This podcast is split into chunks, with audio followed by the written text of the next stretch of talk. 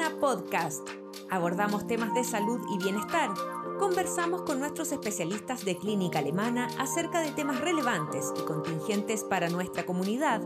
Estamos contigo para educarte.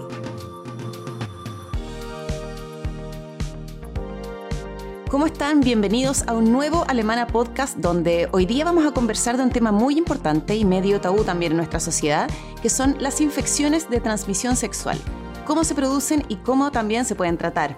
Y para eso estaremos conversando con la doctora Andrea Uneus, ginecóloga infantojuvenil de la Clínica Alemana. Doctora, muchísimas gracias por estar con nosotros, bienvenida y gracias también por poder ayudarnos a informar y a crear conciencia con respecto a este tema. Feliz de estar aquí y educar a toda la gente que nos escucha. Exacto, para eso estamos. Bueno, y para comenzar me gustaría también que nos explicara em, qué son específicamente las infecciones de transmisión sexual. Las infecciones de transmisión sexual son un tipo de infecciones que se contagian exclusivamente por contagio sexual. ¿Qué quiere decir eso? Para que se defina como infección de transmisión sexual, el contagio tiene que ser de las genitales con genitales o de genitales con la boca orogenitales o genital con genital. O sea, no es una infección de transmisión sexual, una infección que, es uno, que uno se contagia por sentarse en un baño sucio o por darse un beso con otra persona, sino que es una infección que, exclusivamente tiene esos dos mecanismos de contagio, orogenital o genital con genital. Doctora, antiguamente me acuerdo haber escuchado que se hablaba de las enfermedades de transmisión sexual. Eh, hoy día se habla de las, de las, infecciones de transmisión sexual. ¿Cuál es la diferencia? ¿Por qué hubo este, este, cambio en el fondo de definición? Porque llamar las enfermedades, uno relaciona la palabra enfermedades con síntomas y muchas de estas infecciones de transmisión sexual tienen un periodo muy largo desde que la persona se contagia hasta que empiecen a dar síntomas. Entonces decidimos hacer este cambio, llamar las infecciones para hablar de este tema que que es tan importante que estas infecciones pasan un periodo sin síntomas muy prolongado. Entonces no te dan la enfermedad al tiro. ¿Y estas infecciones tienen síntomas, por ejemplo, para poder eh, detectarlas? ¿O cómo, cómo puedo identificar si yo debiese ir a, hacerme exámenes o si debiera ir al, doctor? ¿Cómo me doy cuenta? Mira, todas las infecciones de transmisión sexual después de un rato de contagiar dan síntomas. Y, y dan muchos síntomas, pero hay como te decía, hay un periodo largo que no dan síntomas. ¿Y ese periodo, perdón, eh, ese periodo de cuánto es? ¿Son días, semanas, meses? Pueden ser hasta años. Mm, y hay infecciones de transmisión sexual que nunca dan síntomas. Entonces, hay dos cosas. Uno, cuando tienes síntomas de infecciones de transmisión sexual, tienes que consultar al tiro. ¿Cuáles son los síntomas? Por ejemplo, en la mujer que tenga un flujo de mal olor, que tenga un sangrado irregular, que tenga picazón. En el hombre y en la mujer que tengan flujo al hombre le sale flujo del pene, flujo amarillo, picazón, eh, úlceras, heridas en las vulvas, heridas en, los genitales. Eh, son como los síntomas característicos de infecciones de transmisión sexual. Ahora hay infecciones de transmisión sexual que dan síntomas más generales, como el VIH, que te empieza a dar neumonía, infecciones, y eso ya es la etapa SIDA, ¿no es cierto? Ya sabemos que esa no es, no es la etapa inicial. Eh, la sífilis también da síntomas generales, da neumonía, da eh, marcas, manchas en la piel, cosas muy, muy generales que no son eh, ni netamente sexuales. Otras infecciones de transmisión sexual como las verrugas por virus papiloma, que se sienten estas verrugas, que son estos granitos que son como verrucosos, como ásperos, ¿no es cierto? Esas son como los síntomas característicos. Si tienes esos síntomas, tienes que consultar. Pero cómo, ¿cómo preocuparse de las infecciones de transmisión sexual? Las infecciones de transmisión sexual tenemos este concepto que llamamos el tamizaje o el control. O sea, todos debemos controlarnos si tenemos infecciones de transmisión sexual, si se lleva una vida sexualmente activa. Cuando, bueno, en las mujeres, por ejemplo, menores de 25 años, hay un examen para la infección de transmisión sexual más frecuente a esa población, que es la clamidia, que se debe hacer todos los años, que es el test de clamidia y gonorrea. Y ese test se hace a todas las mujeres sexualmente activas menores de 25. Desde que sabemos que el VIH es una infección que mientras antes se detecte, menos posibilidades pasa que, llegue a la etapa de SIDA, deberíamos pensar en hacernos un test de VIH todos los años o todas las veces que nos hacemos exámenes de sangre. Y el full, el completo de infecciones de transmisión sexual que incluye VIH, hepatitis B, sífilis, gonorrea, clamidia, herpes, deberíamos hacerlo cada vez que tengamos una pareja sexual nueva. ¿Por qué nos cuesta tanto, doctora? ¿Por qué es tan tabú este tema? ¿Por qué no se va a hacer exámenes de sangre pensando en que tiene algún tipo de, claro, de enfermedad cuando el doctor te manda? Pero es muy poco frecuente en general que uno de manera eh, voluntaria y como propia en el fondo diga, voy a hacer exámenes de transmisión sexual. ¿Por qué cree usted que es tan tabú todavía este tema en Chile?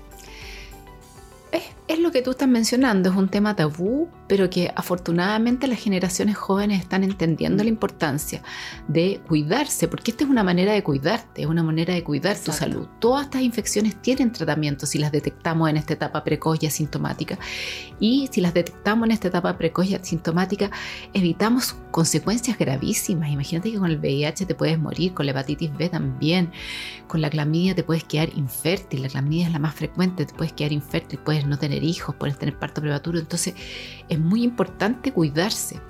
Entonces, gracias por invitarme y hablar este tema porque vamos a motivar a más gente a hacerse estos exámenes en forma habitual y hacérselos cuando, cuando inicien una relación de pareja para evitar estas consecuencias terribles que son totalmente evitables. Imagínate que hoy en día estamos en una situación en que si todos nos hiciéramos los exámenes en un día determinado en el mundo y nos tratáramos, podríamos eliminar las infecciones de transmisión Como la campaña que se hace, por ejemplo, en el mes de octubre con el cáncer de mama, que en el fondo no solamente hay campañas eh, a nivel de gobierno, sino que también son campañas que se hacen, que incluso las mismas marcas hay veces en que están eh, vinculadas a esto. Quizás sería una buena iniciativa que, que exista como mayor conciencia también eh, con respecto a este tema.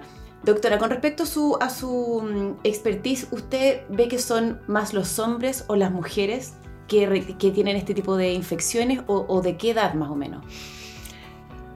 Más de la mitad de las infecciones de transmisión sexual ocurren en, la gente joven, o sea, de 25 para abajo, como la edad más frecuente, pero hay distintas infecciones. Hay infecciones que se concentran más en los jóvenes y otras más en la gente adulta. En, lo que es notificación obligatoria, todas las infecciones de transmisión sexual que tienen notificación obligatoria, como el COVID, el MinSal, eh, la prevalencia de todas las infecciones es mucho más frecuente en hombres que en mujeres, de todas, incluso sífilis, gonorrea, las notificaciones hepatitis B.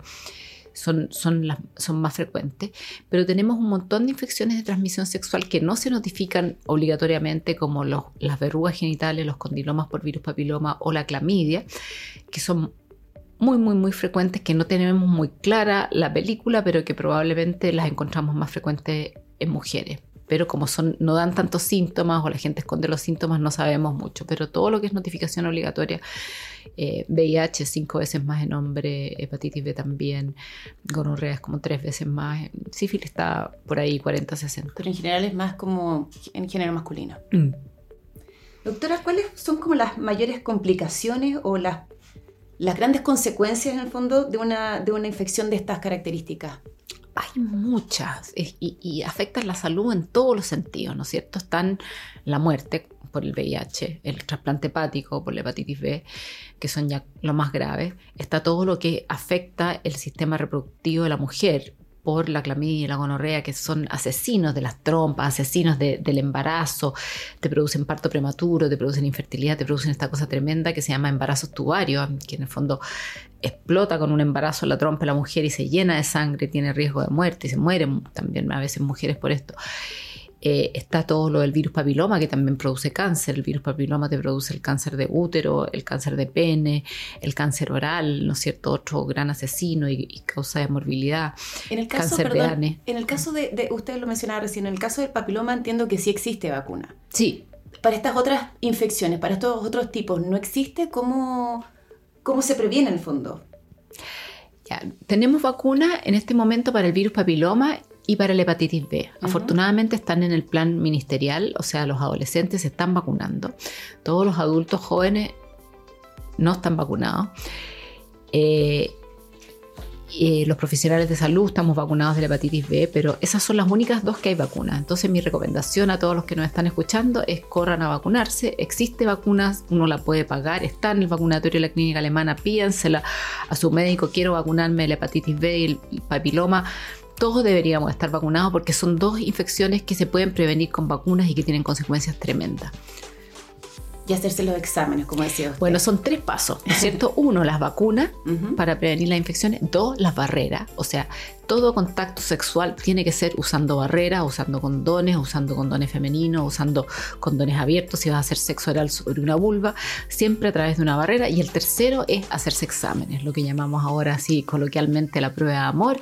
Cada vez que vas a tener una pareja nueva, antes del el primer pico sour, antes de nada, tú vas Se usa eso hoy día. al laboratorio, claro, y te tomas todos los y es súper exámenes. legítimo también. Obvio, hay que cuidarse, es y si hay verdad. algo que esté mal, se trata y listo, todo funciona perfecto. Doctora, estos exámenes que usted menciona se pueden hacer acá en la clínica, me imagino, y, y cuánto se demoran, por ejemplo, los resultados. Bueno, en Clínica Alemana están disponibles todos los exámenes de infección de transmisión sexual necesarios y el resultado en general está en el día máximo, puede demorarse 20 horas, 24 horas, tienes todos tus resultados listos. Rapidísimo. Perfecto. Muchísimas gracias, doctora, por habernos acompañado, por haber, eh, habernos ayudado también a concientizar y a informar a toda la gente que nos está escuchando. Y nosotros nos despedimos y les recordamos activar las notificaciones haciendo clic en la campanilla y compartir este contenido con alguien que tú creas que le pueda ser útil. Hasta una próxima ocasión y ya nos encontramos de nuevo en un nuevo Alemana Podcast.